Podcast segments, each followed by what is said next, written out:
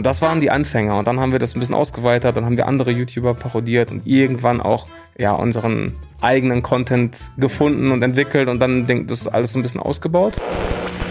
Ich meine, wir waren unter den ersten 30 Kanälen in Deutschland, die die Millionen geknackt haben. Habe ich mein ganzes Leben lang begleitet, immer begeisterter Basketballer gewesen. Dann in Bochum auch studiert, äh, Wirtschaftswissenschaften, habe das auch zu Ende studiert. 2014 haben wir unseren ersten richtig großen Deal bekommen. Darf ich Markennamen nennen? Ja, mit tatsächlich. Exakt zwei Sätze weitergeschrieben an der Diplomarbeit. Und ähm, ja, das war so meine erste intensive Berlin-Erfahrung. Und ja, hier ist einfach immer was los. Willkommen bei Hauptstadt Podcast, dem Podcast mitten aus der Hauptstadt mit Wolfgang und dem Erik. Wir interviewen Unternehmer, Schauspieler, Politiker, Sportler, Stars und Sternchen und wer hätte es gedacht, auch echte Berliner Schnauzen. Ich glaub, ich werd bekloppt. Das muss ich mir jetzt mal geben. Wenn ihr keine Folge von Hauptstadt Podcast verpassen wollt, dann abonniert uns doch einfach auf allen Kanälen und vergesst nicht euren Freunden und eurer Familie davon zu erzählen. Moin Sebastian. Hallo zusammen. Hi. Danke für die Einladung. Schön, dass ich da sein darf. Ja, wo bist du jetzt hergekommen? Ich bin aus Bochum gekommen. Da, ja. da wohnst du schon immer oder? Da wohne ich. Ich äh, bin geboren in Hattingen. Das ist direkt nebenan. Kleine Stadt im Ruhrgebiet. Und wenn man da aufwächst, dann ist Bochum so die nächstgrößere Stadt. Da habe ich auch studiert. Da habe ich mit dem Basketball angefangen. Und äh, ja, wir haben dann drei Jahre in Köln gelebt, kommen wir bestimmt später zu. Und ja. äh, ähm, ohne jetzt äh, abzuschweifen, irgendwann wieder in Bochum gelandet und da lebe ich jetzt. Ja, und äh, Bochum, ich war noch nie in Bochum, ist das eine, also wohnlich? Kann man da wohnen? Auf jeden Fall. Ich finde, es ist eine sehr schöne Stadt, ist nicht zu groß, nicht zu klein, äh, ist immer gut was los und äh, doch. Wenn man das Ruhrgebiet mag, dann fühlt man sich in Bochum wohl. Kurz für unsere Community, warum bist du in Berlin? Dieses Wochenende? Weil morgen die deutsche Meisterschaft im 3 gegen 3, also im 3x3 stattfindet, äh, am Alexanderplatz. Mhm. Und da ich ja selber auch äh, riesen 3x3-Fan bin, auch häufig spiele, wollte ich mir das einfach gerne ansehen. 3x3, das ist eine ganz schön schwierige Wortkombination. 3x3. Kenn, yes. Kennst, nee, ist eigentlich ganz einfach, ne? Aber kennst du, kennst du, kennst du die, die Serie Die Kickers von früher? Ja, natürlich, natürlich. Da gab es den Teufelsdreier. Den Teufelsdreier, ich erinnere mich, ja. ja. Die hatten diese ganz wilden Kombinationen, ne? ja, ja. Und wir hatten mal jemanden zu Gast, der ist, äh, ist ein Veranstalter von einer, äh, in einem Sex Positive Club, den KitKat. Kennst du den? Habe ich schon mal gehört, auf jeden Fall. Und da, sagt was. da glaube ich, ist auch öfters mal das Wort Dreier unterwegs. Aber okay, damit ja. hat das Ganze hier alles okay. nichts zu tun, sagen wir ja, mal. Nee, überhaupt nicht. Alles jugendfrei. Also müssen wir es jetzt eigentlich nochmal aufnehmen? Die richtige Antwort wäre gewesen, nur wegen euch, oder? Also warum bist du in Berlin? Ja, Erik Wunsch. Genau, nur wegen euch. Und dann dachte ich mir, ach, morgen ist ja noch 3x3, dann nehme ich das auch noch mit, dann hänge ich noch einen Tag dran. Sehr gut, das kriegen wir im Schnitt hin. Sebastian, wir haben ja kurz über Bochum jetzt geschnackt, mhm. aber lass mal über Berlin schnacken. Was gefällt dir an Berlin? Ich habe also da kann ich gar keine sehr konkrete Antwort drauf geben, aber ich weiß, dass ich einfach immer extrem gerne in Berlin bin. Wir mussten durch YouTube bedingt, mussten wir in all den Jahren immer sehr häufig nach Berlin oder durften nach Berlin, wurden eingeladen, hatten hier diverse Events, waren mal für Drehs hier. Mein Bruder hat tatsächlich seine Ausbildung hier gemacht und hat drei Jahre in Berlin gelebt. Und ähm, das ist so meine älteste Erinnerung an Berlin, weil ich habe zu der Zeit meine Diplomarbeit geschrieben an der Uni. Mhm und bin zu Hause nicht mehr vorangekommen. Ich saß in meiner Bibliothek in Bochum und habe gesagt, ich muss mal raus. Ich fahre jetzt eine Woche zu Phil nach äh, Berlin. Der muss eh arbeiten, der ist äh, im Betrieb und dann kann ich da schön in Ruhe meine Diplomarbeit schreiben. Ja, und Ende der Geschichte war, dass wir jeden Abend unterwegs waren. Und das war für mich damals als Ruhrgebietskind total surreal, dass man hier auch wirklich jeden Tag mhm. einen Club findet. Montag, Dienstag, Mittwoch, Donnerstag. Also es war eine der härtesten Wochen meines Lebens. Ich habe exakt zwei Sätze weitergeschrieben an der Diplomarbeit. Ja. Und ähm, ja, das war so meine erste intensive Berlin-Erfahrung. Und ja, hier ist einfach immer was los. Es gibt so viele schöne Ecken und Orte und ähm, ich bin immer richtig gerne hier. Ich weiß nicht, ob ich gerne hier wohnen würde, weil es mir vielleicht ein bisschen zu groß ist. Mhm. Aber Wochenendtrip, drei, vier, fünf Tage liebe ich hier. Ja, und dann hast du immer noch so eine Ersatzleber und Ersatzniere dabei. Damals war ich ja noch deutlich jünger. Jetzt, ich trinke, ich trinke kaum Alkohol, muss ich sagen. Okay. Damals während des Studiums schon ab und zu gerne mal. Aber inzwischen ist das wirklich eine absolute Seltenheit geworden. Wie alt, wie alt bist du? Also ich bin 36. Ja, ich, man fragt sich, wenn man so ein junges Gesicht guckt, Erik, da bist du neidisch, oder? Absolut, ja. ja, das höre ich, ich höre ich häufiger. Also ich werde selten, selten so alt geschätzt. Also meistens sagen die Leute so 29, 30. Ja. Ich habe mich letztens mit meiner Freundin darüber unterhalten. Die ist noch ein bisschen jünger, die ist 22. Mhm. Und äh, warum ein Alter für, ich habe das Gefühl, für die 20er, Leute, die in den 20er sind, noch ein großes Thema ist. Und ich glaube, je älter man wird, desto weniger Thema wird das. Kannst du dir das erklären? Ja, ich glaube, ich habe immer das Gefühl, dass die 30 so ein bisschen so der die Grenze zum Älterwerden ist, zumindest in der Wahrnehmung. Ne? Deswegen glaube ich, wenn man in den 20ern ist und dann merkt man 22, 23, 24, ich weiß sogar noch, dass es bei mir auch so war, dass man irgendwann gesagt hat, okay, noch fünf Jahre, dann bin ich 30, Ja. noch vier Jahre, dann bin ich 30. Und dann wirst du 30 und hat sich, es hat sich nichts verändert und äh, ich bin da voll bei dir. Also das Alter wird eigentlich immer irrelevanter. Also ich habe zum Beispiel auch, ich würde sagen, hauptsächlich zum Großteil jüngere Freunde. Ähm, weiß gar nicht, woran das liegt, aber ähm, ja, irgendwann ist das Alter wirklich egal. Ja. Ich meine, Erik ist, für den das scheint das immer ein großes Thema zu sein, weil er sich gerne äh, über mich lustig macht, weil er denkt, er kriegt mich mit dem Thema. Graue Aber Freundchen, du? du kriegst mich damit nicht so richtig. Wie alt seid ihr denn, wenn ich Äh, fragen darf? 33. 33 und? Mit 34. Okay. Bist du nicht schon 35? Bin ich? Ja, du bist 35. Bin ich 35. ja, siehst du mal. Haben wir's. Haben wir es. Aber wenn du hier feiern warst, weißt du auch noch, was für einen Club du warst? Weil dann könnte die Frage ja heißen, was hast du denn für, so für Lieblingsclubs in Berlin? Boah, das ist wirklich lange her. Ja. Das ist wirklich richtig lange her. Ich möchte jetzt gerne die Bilder sehen, die du jetzt gerade vor, vor deinen Augen ich weiß, hast. dass wir auf in dieser Woche, von der ich gerade gesprochen habe mit meinem Bruder, waren wir auf jeden Fall einmal im Matrix. Gibt's das noch? Das gibt's noch, ja. Gibt's noch, ja. Da hast du auch den Nobel Club ausgesucht in Berlin. Das war kein Nobelclub. ähm, boah, aber das ist, glaub ich, der, Egal. das ist der einzige Name, an den ich mich erinnere. Da waren wir auf jeden Fall, aber es war jeden Abend ein anderer. Die, viele davon gibt's wahrscheinlich auch schon gar nicht mehr. Das ist ja, jetzt Ja. auch schon wieder zwölf Jahre her. Erik, äh, die fällt doch bestimmt eine Gegenfrage ein, oder? Zu was gefällt dir? Ja, was, was gefällt dir denn an Berlin nicht? Also gibt es Sachen, wo du sagst, jetzt bin ich froh, jetzt Haus zu sein? Nee, nicht wirklich. Nicht wirklich. Also ich habe, wie ich gerade gesagt habe, also ich weiß nicht, ob ich unbedingt hier leben würde, weil da, dann ist es mir vielleicht doch eine Stufe zu groß, zu stressig. Deswegen finde ich Bochum eigentlich genau richtig, weil es hat so ein bisschen Großstadt-Elemente, aber ist nicht zu unübersichtlich und äh, zu stressig. Also das wäre so das Einzige, dass ich wirklich, das war immer das, was ich mit Berlin verbunden habe. Ich bin super gerne hier, Ja. aber ich würde wahrscheinlich nicht hier leben wollen. Das ist so mein Berlin-Fazit. Ja. Ja. Eine, wir haben eine ganz, ganz schwierige Frage für dich jetzt im, im Köfferlein. Wie würdest du dich selbst beschreiben? Wie würde ich mich selbst Ja, das ist beschreiben? das ist auch eine extrem Ja. allgemeine Frage. ja, ne? hundertprozentig. Aber persönlich. Was macht dich persönlich aus? Wie würdest du dich beschreiben? Also ich hätte da echt Probleme, die zu beantworten. Ja, aber deswegen stellst du sie mir, ne? ja, ich würde mich als ähm, sehr positiven, zielstrebigen Menschen einschätzen. Manchmal etwas zu, zu verkopft, würde ich sagen. Als sehr harmoniebedürftigen Menschen würde ich mich beschreiben, ja, doch. Und als sehr freiheitsliebenden Menschen als loyalen Freund und eigentlich gehört auch noch was Negatives dazu, ne? Ja, vielleicht. Ja, was könnte man. Ja, das, das Verkopfte hatte ich ja schon, ne? Ja. Also manchmal so ein bisschen zu sehr Kopfmensch, zu Ja. wenig Bauchmensch. Das, das würde ich mir auf jeden Fall ankreiden. Ist in Ordnung. Also ja, oder? Da kann man Die einen Punkt Antwort, machen, die ne? Antwort lassen So wir mal gelten. Ja. Aus dem Stegreif. Dankeschön dafür. Okay. Erik, komm dafür einmal. Dankeschön, Dankeschön. So, kommen wir mal zum Hauptthema. Ja. Sebastian Meixner. Wer bist du? Wer bin ich? Ja. Erzähl mal, wer, wer, wer ist Sebastian Meixner? Sebastian Meixner. So ein bisschen äh, Lebenslauf, Ja, Vita. genau, ja. genau. Ähm, ja, ich habe ja eben schon erzählt, komme aus dem Ruhrgebiet, bin da aufgewachsen, habe da ganz entspannt mein Abi gemacht, äh, war, habe mit, ist ein wichtiges Element, habe mit zehn Jahren angefangen Basketball zu spielen, habe ich mein ganzes Leben lang begleitet, immer begeisterter Basketballer gewesen, dann in Bochum auch studiert, äh, Wirtschaftswissenschaften, habe das auch zu Ende studiert und hatte dann eigentlich den Plan, äh, ganz klassisch irgendwo in der Wirtschaft zu landen und da mich irgendwo zurechtzufinden und Berufseinstieg zu finden. Habe aber parallel auch immer gerne gefilmt. Hatte so eine, meine erste Kamera habe ich mit 14 bekommen, damals noch mit so dicken VHS-Kassetten, die man da reinpacken musste. VHS-C-Kassetten. Und habe dann während des Studiums ähm, einen YouTube-Kanal gestartet. Wirklich aus absoluter Langeweile. YouTube-Szene damals gar nicht vergleichbar mit heute. Es war wirklich eine Hobbyplattform. Und was, weil. Das war zwei, Anfang 2010. Ja. Ja, also da gab es in Deutschland eine Handvoll YouTuber, die schon wirklich Content gemacht haben, gezielt und da auch schon eine Reichweite aufgebaut hatten. Genau, das war aber wirklich Hobby. Ähm, Habe ich mir nichts bei gedacht. ähm, Studium fertig gemacht. und dann Worum ging es damals in dem Kanal? Also sich wir äh, haben damals, wir haben damals äh, die bestehenden YouTuber, die es gab, das war wirklich eine Handvoll, äh, haben wir so ein bisschen parodiert. Okay. Äh, ich weiß nicht, kennt ihr Sami Slimani?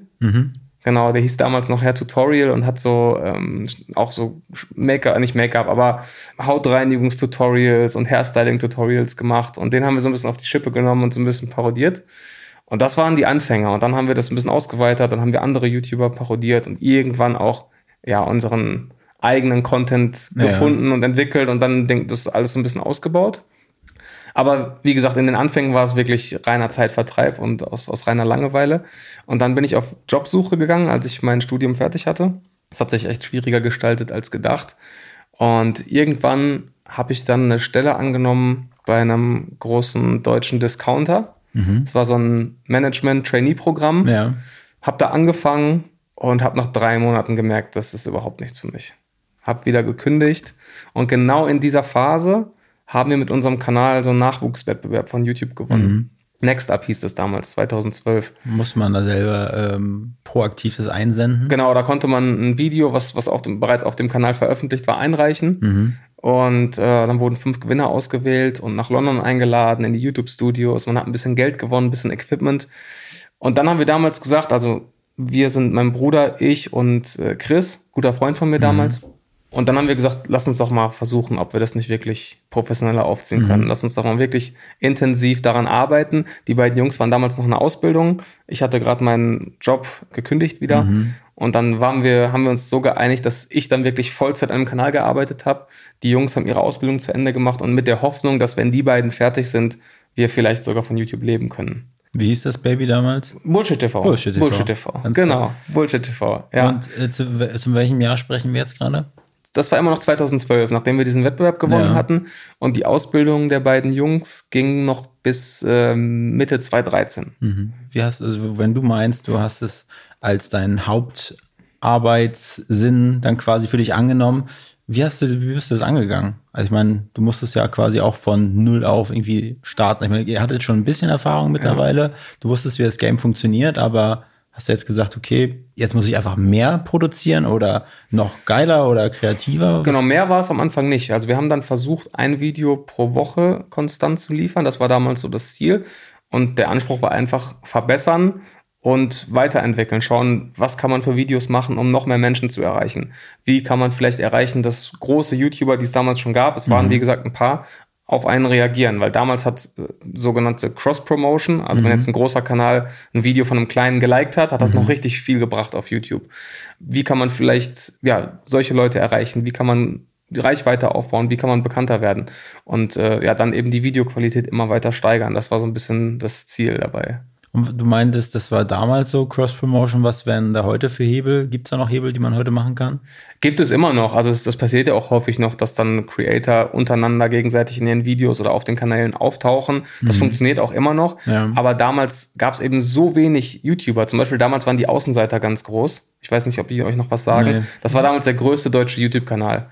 Und da hat es wirklich gereicht, wenn die deinem Video ein Like gegeben Okay. haben, dann hast du 5, 6, 7.000 Abos gemacht. Mhm. Und das ist heute undenkbar. Also wenn heute jemand irgendwas liked, das bekommt niemand mehr mit. Ja. Ähm, da musst du schon wirklich aktiver die Menschen integrieren in den Content oder auf deinen Kanal. Aber damals war das wirklich ein riesiger Hebel. Und ja, so haben wir dann wirklich wöchentlich unsere Videos gebracht. Ich habe es unter der Woche immer vorbereitet. Und wenn die Jungs dann frei hatten am Wochenende, haben, haben was gedreht. Ich habe es dann geschnitten und ja, so ist der Kanal dann gewachsen, sodass wir dann wirklich Mitte 2013 dann alle drei uns nur noch darauf fokussieren konnten. Und wie viele Abonnenten habt ihr damals gehabt zu dem Zeitpunkt? Das kann ich dir gar nicht genau sagen. Das müssten aber so um die 50 bis 60.000 gewesen sein. Und dann habt ihr schon gesagt, okay, damit wollen wir uns jetzt. Genau, dann haben wir gesagt, damit wollen wir uns jetzt äh, selbstständig machen. Ja. Man muss dazu sagen, damals kam dann ein YouTube-Netzwerk auf uns zu, äh, Mediakraft, gibt es inzwischen nicht mehr, aber war damals auf dem Weg dahin, das größte deutsche äh, Netzwerk zu sein, ähm, quasi wie ein Management. Und die haben auch so ein bisschen Potenzial in uns gesehen und haben gesagt, ähm, wir unterstützen euch ein bisschen und äh, wir zahlen euch sozusagen einen monatlichen Vorschuss auf eure Klicks. Das heißt, ähm, wir zahlen euch Betrag X und wenn ihr den mit den YouTube-Einnahmen nicht erreicht, ist das unser Risiko. So hatten wir ein bisschen Planungssicherheit und auch schon mal ein bisschen, bisschen Grundeinkommen. und äh, konnten uns dadurch dann so ein bisschen erlauben, auch äh, mehr Arbeit reinzustecken. Und äh, um den Teil des Geldes, der uns dann noch fehlte, einzuspielen, haben wir dann für Mediakraft damals tatsächlich als Grafiker gearbeitet. Ähm, das waren so ein bisschen Ja. bei unsere beiden Säulen, mit denen wir uns dann über Wasser gehalten haben. Und dann noch mal ein halbes Jahr später, Anfang 2014, war es dann wirklich soweit, dass wir nur vom Kanal leben konnten. Und dann konnten wir diese Grafikarbeit einstellen. Jetzt frage ich mich gerade, funktioniert das Geschäftsmodell immer noch? Gibt es sie deshalb nicht, weil es nicht funktioniert? Oder?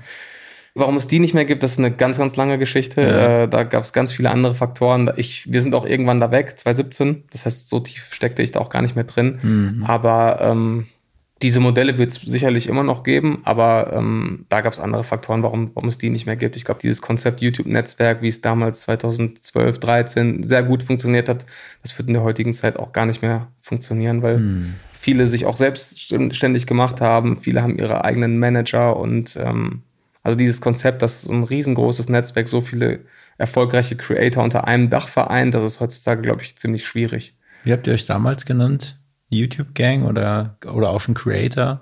YouTuber. YouTuber. Damals waren wir einfach YouTuber, ja. Ja. Ja. ganz, so ganz klassisch, ja. Und was waren damals jetzt die Verteilung zwischen wirklich Deals mit irgendwelchen Privatleuten, Firmen, anderen Sachen und die klassischen YouTube-Einnahmen? Also, das ist eine gute Frage. Ich, So, so ganz, ganz ungefähr. ja, um also ich würde mal sagen, 2014 haben wir unseren ersten richtig großen Deal bekommen. Mhm. Darf ich Markennamen Klar, nennen? Ja, mit Coca-Cola tatsächlich. Zur WM, weil damals ja WM, äh, ja, WM in Brasilien war, ne? Ja, 2014 WM in Brasilien, genau. Da haben wir unseren ersten richtig äh, großen Deal bekommen und da muss man schon sagen, dass die Einnahmen über solche Produktplatzierungen die YouTube-Einnahmen überwogen haben, definitiv. Okay. also da hatten wir schon zwei, drei relativ große Deals, die dann auch sehr viel Geld eingespielt haben, ja. Also wie lief das ab? Ihr habt äh, auch Reaction-Videos auf die WM gemacht oder?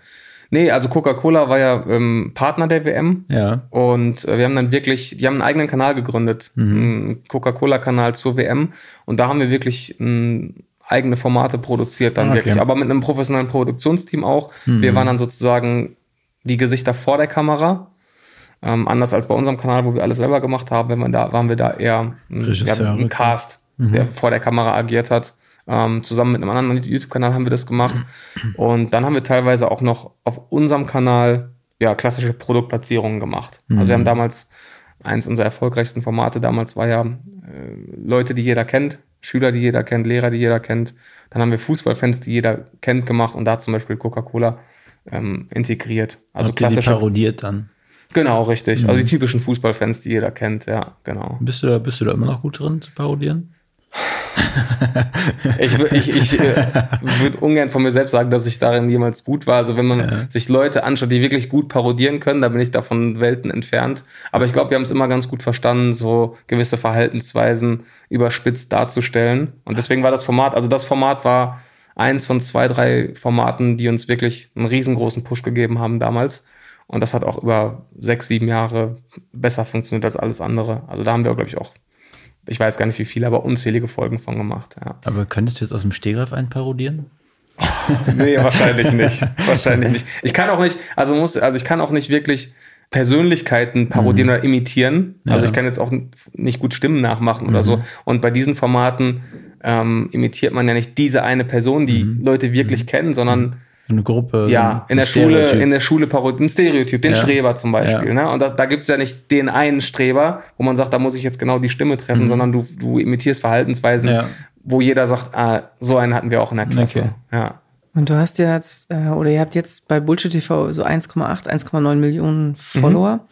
Und in der Zeit zwischen 2012, wo ihr angefangen habt, bis jetzt, wie groß war euer Kanal so deutschlandweit? In den Top 10, Top, wo, wo wart ihr da anzusehen? Ja, das, das haben wir irgendwann aufgehört zu verfolgen, weil wir immer dieses große Ziel hatten, die eine Million zu erreichen. Weil bei einer Million gibt's ja diesen goldenen Play-Button von YouTube und den wollten wir immer haben. Ähm, bis dahin haben wir es wirklich intensiv verfolgt. Ich weiß es nicht mehr genau, aber ich weiß, dass wir, ich meine, wir waren unter den ersten 30 Kanälen in Deutschland, die die Millionen geknackt haben.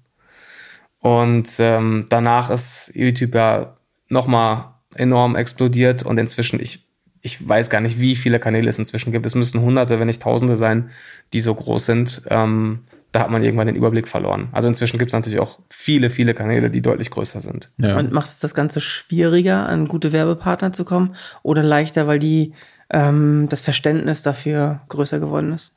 Das Verständnis ist auf jeden Fall größer geworden. Ich glaube, die, die Brands, die auf diesen Plattformen aktiv sind und Werbung machen, die, die streuen das auch ziemlich. Das heißt, ich glaube, ist immer noch genug für jeden da sozusagen. Aber natürlich ist die Konkurrenz größer geworden. Also wenn du früher fünf Kanäle hattest mit einer Million Abonnenten, natürlich war es für die dann einfacher, an die ganz großen Deals zu kommen, weil die Auswahl für die Unternehmen eben geringer war. Aber ähm, auf der anderen Seite ist, sind Unternehmen natürlich auch viel aktiver geworden auf diesen Plattformen. Deswegen passiert da, glaube ich, auch noch recht viel. Und wenn man gute Reichweiten erzielt, dann kann man auch immer noch gut Werbepartner finden. Ja. Wenn wir jetzt 2022 irgendwie so einen Kanal starten wollen würden, wie würdest du das angehen heute mit deinem Erfahrungsschatz? Es ist gar nicht so einfach. Also ich würde immer sagen, erstmal das Wichtigste, und das, das klingt total äh, ausgelutscht, aber das Wichtigste ist, dass du erstmal Content machst, hinter dem du stehst und der dir wirklich Spaß macht. Mhm. Dass du nicht schaust, ich mache jetzt das, was die maximale Reichweite erzielen kann, ähm, sondern dass du sagst, darin bin ich stark und das macht mir auch auf Dauer Spaß. Ich bin ja auch mit meinem Basketballkanal in Deutschland in einer ziemlichen Nische. Mhm. Das heißt, auch da ist der Erfolg irgendwo gedeckelt. Du wirst mit einem Basketballkanal in Deutschland niemals 500.000 Abonnenten erreichen. Das ist die mhm. 100.000 schon in, in weiter Ferne. Aber auch da kannst du dir halt eine, eine Community aufbauen. Ja. Und ich glaube, das ist das Wichtigste, dass du dich nicht misst an dem, an dem größten YouTuber Deutschlands und sagst, da will ich auch hin und da muss ich hin, wie kann ich das erreichen, sondern dass du schaust, worin bin ich gut, was macht mir Spaß und wo habe ich auch eine Begeisterung für die, die Leute vielleicht anstecken kann. Mhm. Und das kann halt auch wirklich in der Nische sein. Und ich würde den Leuten heutzutage eher empfehlen, in eine Nische zu gehen und da gut zu sein, als in den Mainstream auf YouTube. Ja. Und äh, würdest du das angehen? Also Technik, ist Technik wichtig für YouTube? Technik ist riesig auf YouTube, auf jeden Fall. Also Technik ist riesig. Ich selber schaue wenig Technik-Content, aber ich weiß, dass Technik eine riesige Sparte ich ist. Meine, ich meine die Technik, also um Ach so, sorry. Aus, um okay, ich dachte, du meinst das Thema Technik. Ja, genau. Ähm, also es ist schon wichtig, glaube ich, dass man einen gewissen Qualitätsstandard erreicht, gerade was, was Ton- und Bildqualität mhm. angeht. Aber das Gute ist, dass es heutzutage ja inzwischen so einfach zu erreichen. Weil fast jedes Smartphone macht inzwischen Aufnahmen, die wir früher mit unserer ersten teuren Kamera niemals hinbekommen hätten. Mhm. Also die Qualität ist ja wirklich enorm geworden. Es gibt Mikrofone, die ja wirklich bezahlbar sind, die mhm. guten Ton aufnehmen, ein bisschen Licht dazu. Also man kann diesen Standard, glaube ich, relativ schnell erreichen. Natürlich geht es immer besser, ja. Aber ich glaube, man kann heutzutage für kleines Geld schon ähm, wirklich ein gutes, solides Video hinbekommen, sodass niemand sagt, ja, ist zwar inhaltlich gut, aber kann ich mir aufgrund des Tons oder des Bilds nicht anschauen. Das ist ein Riesenvorteil heutzutage. Und gibt da so eine Parameter wie das Thumbnail oder die Länge eines Videos? Was glaubst du, was sind da deine Ansichten? Wie wichtig ist das? Thumbnail und Titel sind tatsächlich wichtiger denn je zuvor, ähm, mhm. weil die Klickrate ein ganz, ganz entscheidender Faktor ist für YouTube. Das heißt, du hast jetzt, also wir haben 1,8 Millionen Abonnenten. Die wenigsten davon bekommen unsere Videos überhaupt noch über die Abo-Box oder die Startseite angezeigt. Das kannst mhm. du alles in den Analytics äh, sehen. Mhm. Und ich würde mal sagen, von den 1,8 Millionen bekommen, wenn wir ein Video hochladen, das vielleicht 200 bis 300.000 Leute überhaupt angezeigt. Mhm. Und dann ist entscheidend, wie viele von diesen 200, 300.000 Leuten klicken auf das Video.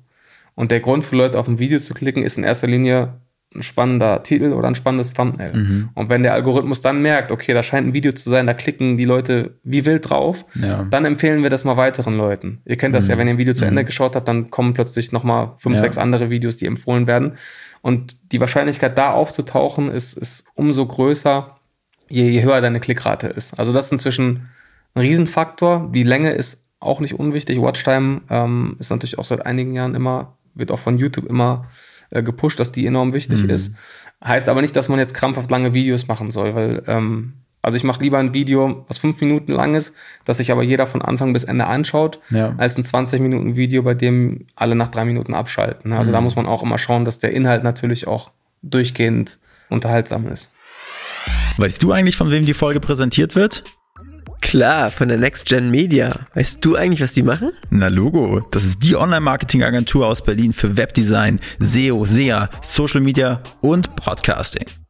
Und ist es du als äh, alter Hase, als Pro in der, in der YouTube-Szene, hast du Tools an der Hand, mit denen du den perfekten Titel irgendwie analysierst oder zusammenstellst? Oder machst du es intuitiv, weil es hört sich geil an, es hört sich catchy an, du kannst es schon einschätzen? Ich mache es schon eher intuitiv, beziehungsweise haben wir natürlich inzwischen auch viele Erfahrungen gesammelt und äh, du kannst die Titel ja tatsächlich auch noch nach dem Upload anpassen. Ähm, die Analytics von YouTube sind halt wirklich sehr, sehr gut. Und du siehst ja sofort nach der ersten halben Stunde, dieses Video performt im Vergleich zu deinen letzten zehn Videos so und so. Du bist auf Platz eins unter deinen letzten zehn oder vielleicht auf Platz sechs, sieben, acht, neun, zehn. Und dann kannst du ja sofort agieren. Du kannst das Thumbnail austauschen, du kannst den Titel anpassen und siehst dann fast in Echtzeit, wie sich die Klickrate ändert. Und so kannst du quasi live auch noch Veränderungen vornehmen. Und ich glaube, irgendwann hat man ein ganz gutes Gefühl dafür, was die Leute klicken und was nicht. Auch aus dem eigenen Konsumverhalten auf YouTube. Ich merke ja auch, was mich anspricht und was nicht und was ich anklicke und was nicht. Und da achte ich natürlich auch drauf. Also wenn ich mir was anschaue, dann überlege ich auch, auf warum habe ich da jetzt drauf geklickt. Und äh, da kann man sich auch viel abschauen bei, bei erfolgreichen Kanälen und Creatoren. Bei was für Anfragen, also wenn jetzt einer, wenn einer einen neuen Kanal startet und möchte gerne Cross-Promotion machen möchte, denkt so, oh, Seabass oder Bullshit TV, die könnten mich pushen. Bei was für Anfragen hörst du überhaupt zu? Oder welche Anfragen sind gut und also es ist ja, Ja. immer so, ne, wa- was bringt es dir? Ja. Manchmal denkst du, der eine ist sympathisch, dem, der habe ich Bock drauf, den zu pushen, Ja. aber so eine Anfrage kriegst du ja wahrscheinlich täglich. Tä- Inzwischen nicht mehr täglich, aber solche Anfragen kommen und kamen früher natürlich äh, extrem häufig, definitiv. Ähm, ich habe ein ganz gutes Beispiel, das muss so auch 2015 gewesen sein, da haben wir in Köln gelebt und äh, da waren unsere Formate Leute, die jeder kennt oder Dinge, die niemand sagt, war auch ein anderes Format von uns, was relativ gut lief. Und da gab es zwei Jungs aus Köln, die hatten einen ganz kleinen Fitnesskanal mit, mit 1000 Abos. Und die haben uns geschrieben und haben gesagt, ey Jungs, wir feiern eure Formate, was haltet ihr von einer Cross-Promotion? Wir haben hier schon zwei Skripte geschrieben für Dinge, die Bodybuilder nicht sagen und noch irgendwas anderes. Und da haben wir gesagt, ey, super. Der Kanal an sich bringt uns reichweitentechnisch überhaupt nichts, aber die Jungs haben sich hingesetzt, die haben geschaut, was machen wir. Die Skripte sind lustig, die haben eine Location besorgt, die haben uns eingeladen. Warum nicht? Ja. haben wir beide was von. Die Jungs waren super nett, wir sind da hingefahren und haben das gemacht. Also ich glaube, es ist wichtig, dass man, gerade wie du sagst, wenn man als kleiner Creator sich einen Push erhofft, dass man dem größeren Creator auch ja, irgendwas mitgibt oder auch irgendwie einen Mehrwert mitbringt. Ne? Weil einfach zu sagen, push mich, Ja. das ist ja eine, das ist eine Einbahnstraße dann. Ne? Also ich glaube, es muss irgendwie, der Creator muss auch merken, okay, von dieser Zusammenarbeit könnte ich auch was haben oder da ist jemand, der will nicht einfach nur gepusht werden, sondern der macht sich Gedanken. Das ist, glaube ich, wichtig. Und der, der Creator müsste dann im besten Fall dieses Video auf seinen eigenen Kanal hochladen und die Person erwähnen und ihn dort taggen. Genau, also was wir damals eigentlich mal gemacht haben, war, dass man zwei Videos gedreht haben, Ja. ha hat.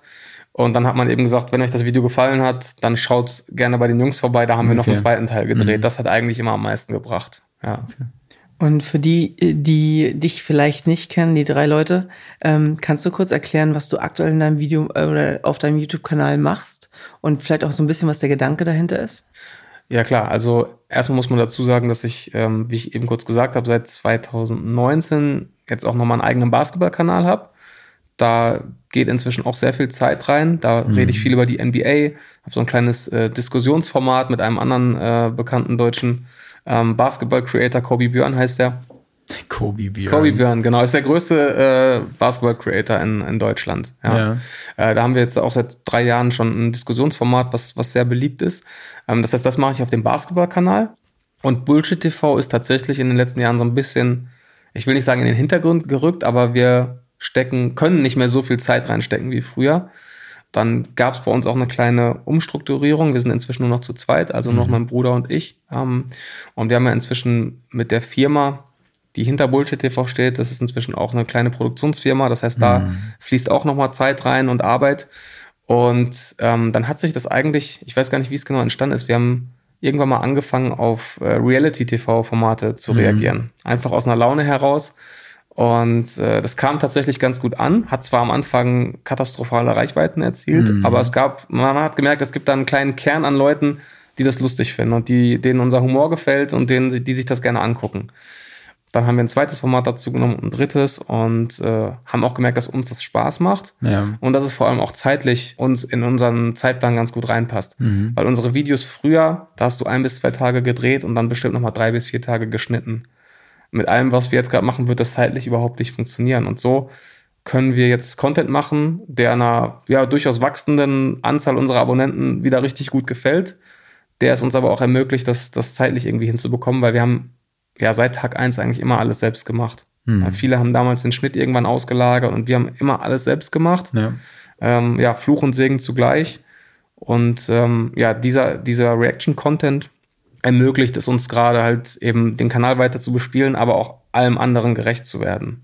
Würdest du sagen, dass das auch eine Nische ist, diese, dieses Reaction-Format, oder ist das äh, schon ist- Mainstream? Ist riesig, ist Ja. riesig auf YouTube. Also fast also sehr viele große YouTuber, äh, womit auch immer die dann groß geworden sind. Manche werden auch durch Reactions groß, aber viele, die groß geworden sind durch, durch andere Sachen, machen irgendwann noch zusätzlich Reaction-Content. Entweder gezielt für YouTube oder sie reagieren äh, auf Twitch und Zweitver äh, machen dann Zweitverwertung auf YouTube. Also das ist inzwischen, also es machen sehr, sehr viele. Ja. Und kannst du diese ganzen Videoausschnitte einfach verwenden? Also ich weiß zum Beispiel aus der NBA, ich habe da mit äh, Max Sports haben wir gesprochen, ähm, der hat gesagt, okay, wenn du die, die Rechte nicht hast, dann äh, gibt's auch keine, kein Geld von YouTube und so weiter. Ja. Das ist ja auch immer ein schwieriges Thema. Also wie gehst du damit um? Genau, also bei der NBA ist es tatsächlich so, dass es nicht, also es geht schon, die NBA sperrt das nicht, was schon mal ein Riesenvorteil ist im Vergleich zur Fußball-Bundesliga. Ja. Da kannst du ja, also da wird dein Video sofort weggesperrt, wenn du auch nur einen Schnipsel verwendest. Die NBA sagt zumindest, du darfst es verwenden, was zum Reichweitenaufbau natürlich super ist, wenn du Highlights verwenden darfst, aber du verdienst damit kein Geld. Ja. Das heißt, dein Video bleibt online, aber es ist für die Monetarisierung gesperrt. Bei dem TV-Content, den wir jetzt nutzen, da haben wir tatsächlich eine Kooperation dann mit RTL Plus ähm, in, dem, in dem Fall, also dem Streaming-Anbieter. Ähm, und die lassen relativ viele Creator auf ihre Formate reagieren, um so eben über YouTube dann nochmal vielleicht andere Leute zu erreichen und im Umkehrschluss vielleicht auch wieder dann Abonnenten zu gewinnen für die eigene Plattform. Das ist so ein bisschen der Deal dabei. Ja. Ist Das aber heißt- unbezahlt, also ist wirklich nur so ein, so ein Barter-Deal sozusagen. Ja. Das heißt, ihr habt die einfach angeschrieben, ähm, können wir Tatsächlich, machen, oder? tatsächlich hat unser Management uns angeschrieben und gefragt, ob wir, ob das für uns interessant wäre. Okay. Und dann haben wir es, wie gesagt, mit diesem einen Format mal ausprobiert und haben gemerkt, das macht Spaß. Ja. Ja, cool. Und äh, du hattest ja einen kleinen Sprung, oder ich habe dann irgendwann die Frage gestellt über ein paar technische Sachen auf YouTube. Da sind wir, glaube ich, von 2014, jetzt mal kurz zu 2019. Was war in der Zeit dazwischen noch? War das einfach so Daily Business? Du hast, äh, warst immer nett auf irgendwelchen YouTube-Veranstaltungen, hast ge gut gegessen, viele nette, Leute kennengelernt und dir eine goldene Nase verdient? Oder was Also, äh, wir waren von 2014 bis 2016, waren wir knapp drei Jahre in Köln. Das würde ich immer so im Nachhinein als die Hochphase äh, bezeichnen. Also, das war auch wirklich, da war der Kanal, glaube ich, in seiner erfolgreichsten Phase. Ähm, da haben wir die größten Klickzahlen erreicht und äh, das war eine sehr, sehr verrückte, intensive Zeit, auch eine arbeitsintensive Zeit, eben weil wir weiterhin gesagt haben, wir schneiden alles selbst und äh, ja, relativ wenig abgegeben haben. Und die drei Jahre in Köln waren wirklich nur YouTube, nichts anderes. Was können wir als nächstes machen? Äh, jede, wir haben damals dann zwei bis drei Videos die Woche gemacht und immer geschaut, was können wir als nächstes machen, äh, wie, wie knacken wir die Millionen, wie äh, kommen wir von sechs auf acht auf zehn Millionen Views im Monat, was könnte ein neues Format sein. Also das war wirklich die, die reine YouTube-Phase, so von zwei, 2014 bis 2016. Ähm, Ende 2016 sind wir dann zurückgegangen ins Ruhrgebiet und dann haben wir trotzdem hier weitergemacht, auch weiterhin zweimal die Woche. Und ich würde sagen, ja, so mit Corona tatsächlich Mhm. Ist es dann ein bisschen weniger geworden.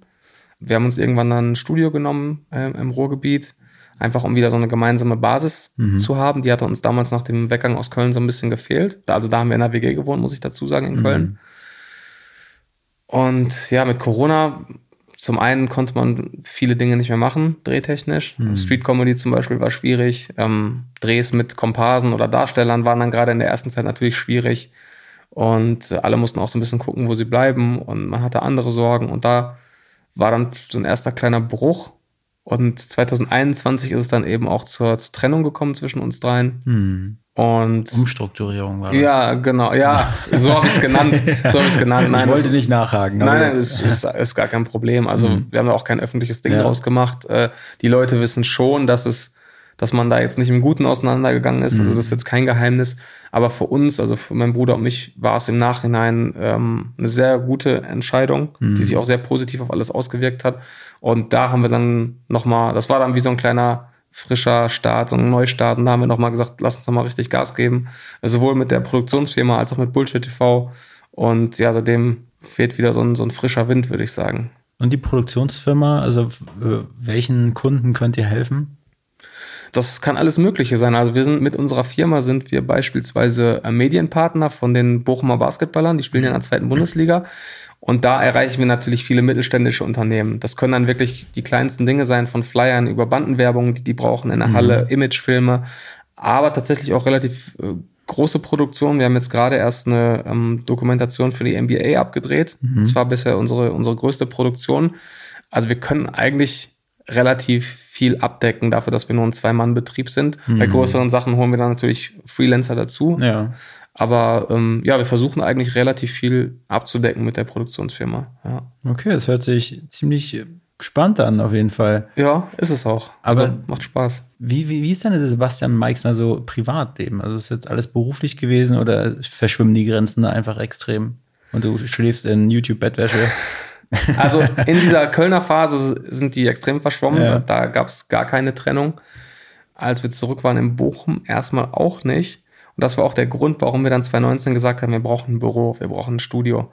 Weil du hast dann wirklich alles zu Hause gemacht und die Grenzen waren komplett verschwommen. In dieser WG war es irgendwie nochmal ein anderer, anderer Vibe. Da hat es so ein bisschen so diesen Studentenbuden-Vibe und da war es sowieso egal. Ne? Das, das war nochmal anders. Aber als du dann wieder zurück warst und mal wieder getrennt war, da hast du irgendwann gemerkt, dir fällt zu Hause die Decke auf den Kopf. Du bist nur zu Hause, du arbeitest zu Hause, du schneidest zu Hause, dann gehst du ins Bett und am nächsten Morgen setzt du dich wieder an den Schreibtisch und machst Steuern, dann drehst du wieder und ähm, das war einfach nicht das Wahre. Und da haben wir dann gesagt, wir brauchen wieder einen gemeinsamen kreativen Ort. Und deswegen haben wir uns dieses Studio dann genommen 2019. Und seitdem muss ich sagen, funktioniert bei mir das auch relativ gut, dass ich das trenne, also Arbeit und, und Privates. Und dann habe ich auch wirklich abends das Gefühl, ich komme nach Hause, wenn Ja. ich dann aus dem Büro abhaue. Und das hatte ich halt jahrelang überhaupt nicht. Und wie sieht das aus? Also du spielst äh, Basketball immer noch aktiv? Mhm, auf welche- jeden Fall. Auf welche ja. Position spielst du? Ich spiele ähm, Flügel, also Mhm. zwei, drei, Shooting Guard, Small Forward, so das, das ist die Position, würde ich Okay, sagen. und wie ja. oft bist du dann noch in der Woche am Trainieren? Ich versuche eigentlich zweimal die Woche beim Training zu sein Mhm. und dann während der Saison am Wochenende noch das Spiel dazu. Das ist eigentlich, das, das versuche ich zu schaffen, das schaffe ich eigentlich auch relativ häufig, ja. Ja. Also als Produktionsfirma hast noch zwei YouTube-Kanäle, Basketball. Mhm. Ähm, ich würde ganz gerne noch einmal über Content-Verwertung reden. Ich glaube, das hat sich ja, du sagst, früher war es wirklich 100% YouTube. Und vielleicht nehmen wir das Beispiel von einem Basketballkanal, den ich auch gerne höre. Dankeschön. Ähm, Du weißt nicht mal, wie der heißt. ja, genau. Und ähm, sagen wir mal, es gibt Twitch, Instagram, alles Mögliche. Gibt- Du sagst, du hast jetzt viel Cross-Promotion mit ähm, Kobe Björn. Und wie denkst du darüber, heute Content zu erstellen? Wo muss das überall hin? Wo fängt man an? Wo hört man auf? Wenn wenn es um meinen Basketballkanal geht, mache ich Content fast ausschließlich für YouTube, muss ich sagen. Okay. was oft aber auch wirklich zeitlich bedingt ist. Also wenn ich jetzt mal von dem Format an das Format mit, mit Björn denke, das ist diese Talkshow und die muss halt tagesaktuell sein. Das heißt, wir nehmen die in der Regel Donnerstag morgens auf. Das dauert meistens ein bis zwei Stunden und dann müssen wir die noch schneiden, damit die um 16 Uhr pünktlich online geht. Und das ist häufig wirklich eine Punktlandung. Und dann bin ich froh, wenn das YouTube-Video online ist, das Thumbnail stimmt und, und die Videoeinstellungen alle passen. Und da fehlt manchmal wirklich die Zeit zu sagen, okay, ich mache jetzt noch was für Instagram, ich mache jetzt noch was für TikTok, ich mache jetzt noch was für Twitter oder wo auch immer du es nochmal verwerten willst. Hinzu kommt aber auch, das ist bei mir so ein bisschen ein kleines Dilemma, würde ich sagen, äh, meine ganzen Accounts, die sind natürlich groß geworden mit Bullshit TV. Also Instagram, Twitter insbesondere, die sind groß geworden durch Bullshit TV in dieser Kölner Zeit, in der eben alles durch die Decke ging. Und dann habe ich irgendwann angefangen mit Basketball-Content. Und dann kamen natürlich auch Basketball-Leute drauf. Aber auf meinem, auf meinem Instagram-Profil sind natürlich 95% nicht Basketballer. Und wenn ich da dann zu viel Basketball-Content poste, dann wirkt sich das eigentlich eher negativ aus und die Leute interessiert es nicht. Und da ist es für mich immer tatsächlich schwierig, auf TikTok genauso. Was gebe ich den Leuten, wie spreche ich die Leute an? Weil einerseits möchte ich natürlich die Basketball-Community erreichen, andererseits möchte ich auch nicht mir meine ganze alte Community vergraulen, Ja. die wegen was ganz anderem irgendwann mal gefolgt sind. Deswegen bin ich auch immer am, am überlegen, machst du vielleicht nochmal einen eigenen Account für Basketball?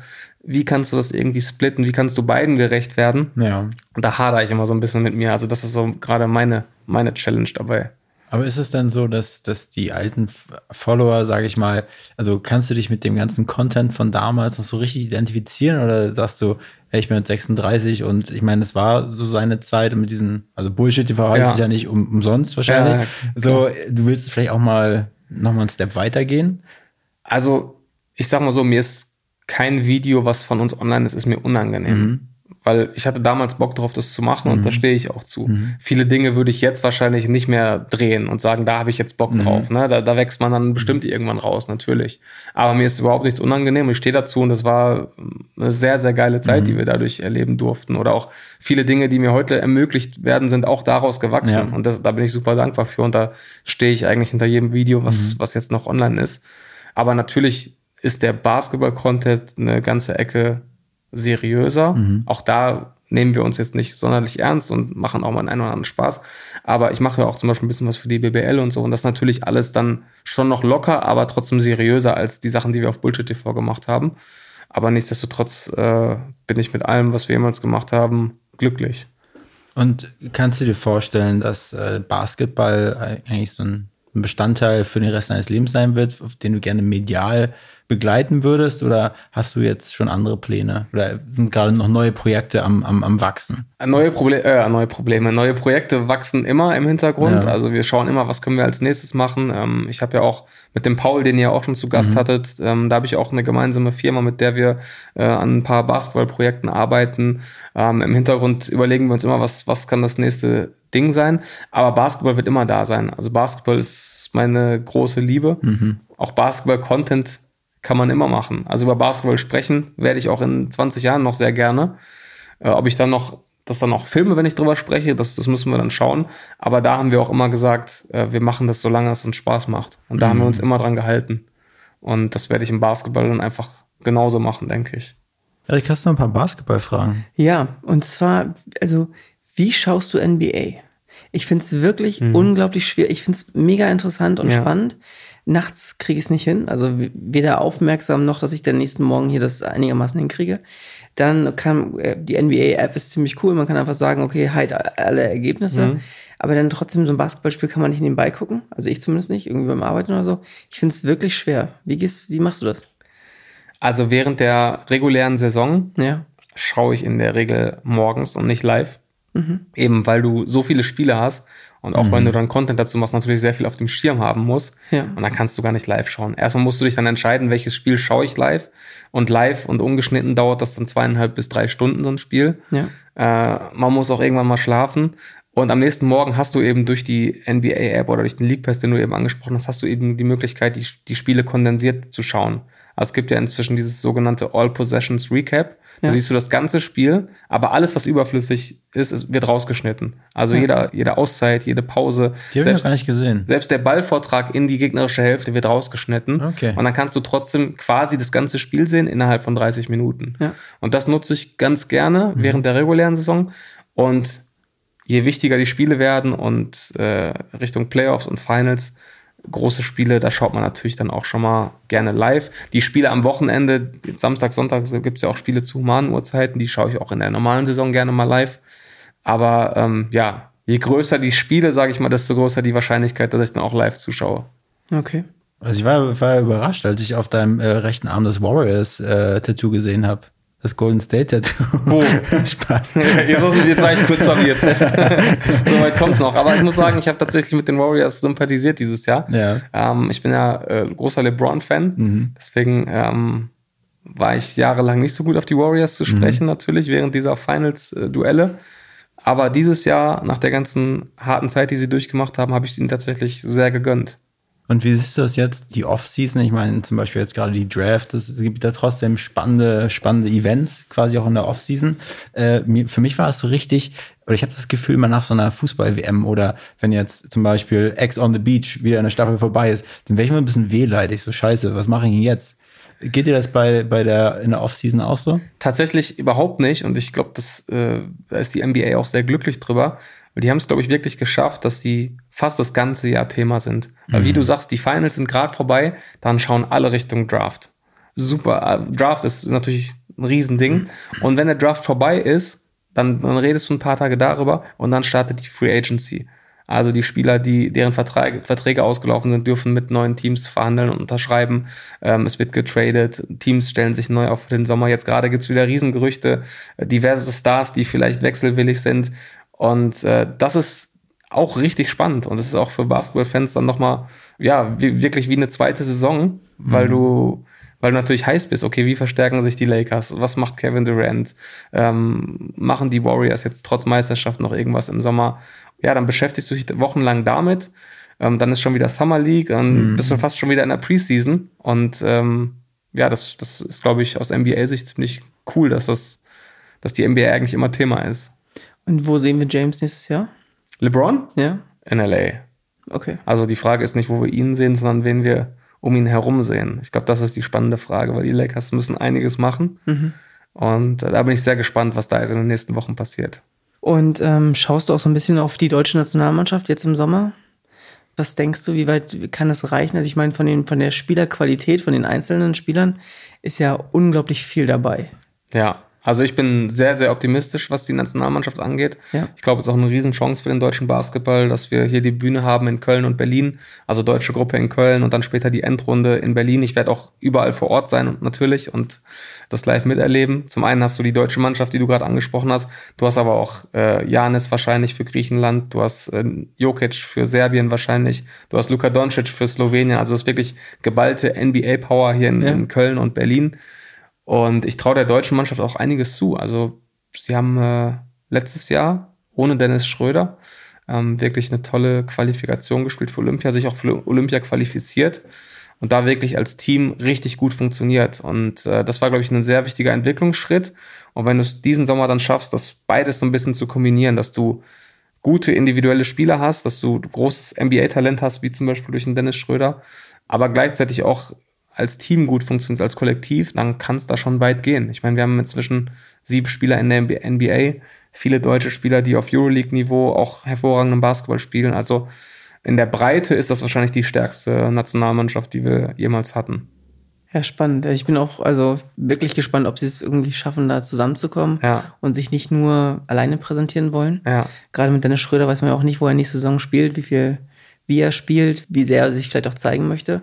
Und bei anderen äh, Spielern geht's auch so. Also bin echt gespannt. Ja, aber genau das meine ich gerade. Ich glaube, da, dafür war der letzte Sommer eben wichtig, dass man, weil davor das Jahr, da waren sie ja mit Dennis Schröder bei der WM, da, da sind sie ja sehr sang- und klanglos ausgeschieden. Das war, glaube ich, ein richtiger Tiefpunkt für den deutschen Basketball. Und der letzte Sommer hat eben gezeigt, äh, wir haben es als Team geschafft. Ne? Wir, hatten, wir hatten jetzt nicht den einen Star, wie es vielleicht früher Dirk Nowitzki war oder wie es auch eine Zeit lang Dennis Schröder war, sondern wir waren einfach ein gutes Kollektiv. Und wenn wir das jetzt beides so ein bisschen verbinden können, dieses Kollektiv mit guten individuellen Spielern, die sich aber in den Dienst des Teams stellen, ich glaube, dann ist einiges möglich. Also ich schaue Dennis Schröder unglaublich gerne Ja, zu. ich auch. Die Frage ist nur, es macht ja mit dem Team auch ganz viel, wenn dann ein Star dabei ist. So von, nehme ich den Wurf trotzdem oder suche ich den nochmal oder, oder, oder. Und deswegen war es halt ein ganz anderes Team, wie du schon gesagt hast. Gerade in der Qualifikation auch, wo man einfach überraschend gewonnen hat und dann ähm, direkt zur Olympia konnte. Ich hoffe, dass es halt auch mit den äh, Wagner-Brüdern jetzt und ähm, Schröder genauso funktioniert.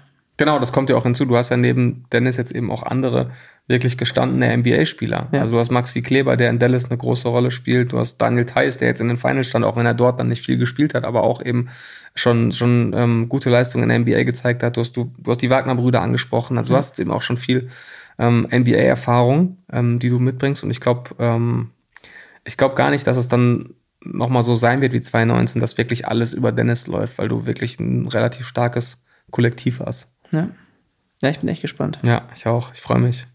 Gibt es da noch äh, Tickets zu kaufen? Auf jeden Fall. schon- Ja. Also sowohl für Köln als auch Berlin. Äh, lohnt sich auf jeden Fall. Also Eröffnungsspiel ist, glaube ich, am 1. September, Deutschland-Frankreich. Da wird Dirk Nowitzkis Trikot äh, unter die Hallendecke gezogen. Die Nummer 14 wird nie wieder vergeben. Äh, also ja, jeder, der die Möglichkeit hat, sollte auf jeden Fall gucken, dass er da vor Ort ist. Ich glaube, das wird ein Riesenerlebnis. Okay. In, Ja. in diesem Sinne bedanken wir uns schon mal, dass du da warst. Danke euch. Äh, wir müssen jetzt gleich mal lüften. Hier wird es nämlich schon ganz schön Ja, ähm, äh, muschelig drin, würde ich mal sagen. Jeder muss sich noch mal einer besonderen Frage stellen. Okay, noch eine. Noch eine. Noch eine. Und nicht, ob du eine Freundin hast, sondern wen du gerne als nächsten Gast bei uns im Hauptstadt-Podcast sehen wollen würdest. Als nächsten Gast. Puh.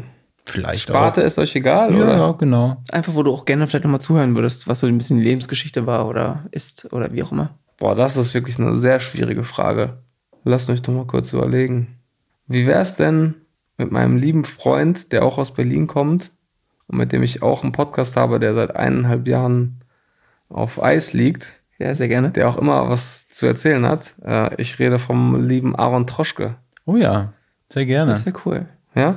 Ich glaube, Ah, den haben wir sogar schon mal über Instagram angeschrieben. Ja? Äh, Ich kann, ja- ich kann da nochmal Druck machen. Gerne, machen wir Ja? bitte. Machen wir Druck. Aaron Troschke. Der war, ist ja bekannt geworden durch Wer wird Millionär, ne? Richtig, genau, richtig. Ja. Hat in Weißensee sein Späti gehabt, habe ich auch mal gewohnt in der Nähe. Genau. Der Aaron, ja. Der ist jetzt ja bekannt wie ein bunter Hund, ne? Der ist ja überall zu sehen. Ja, auf jeden Das ist schon Fall. krass. Das, äh, Sehr gerne, ja. Und hat tatsächlich, äh, wir haben uns kennengelernt, weil er 2015 fürs Sat1 Frühstücksfernsehen einen Beitrag über uns gemacht hat. Dann hat er uns zu Hause besucht und so einen Mhm. Tag mit uns verbracht.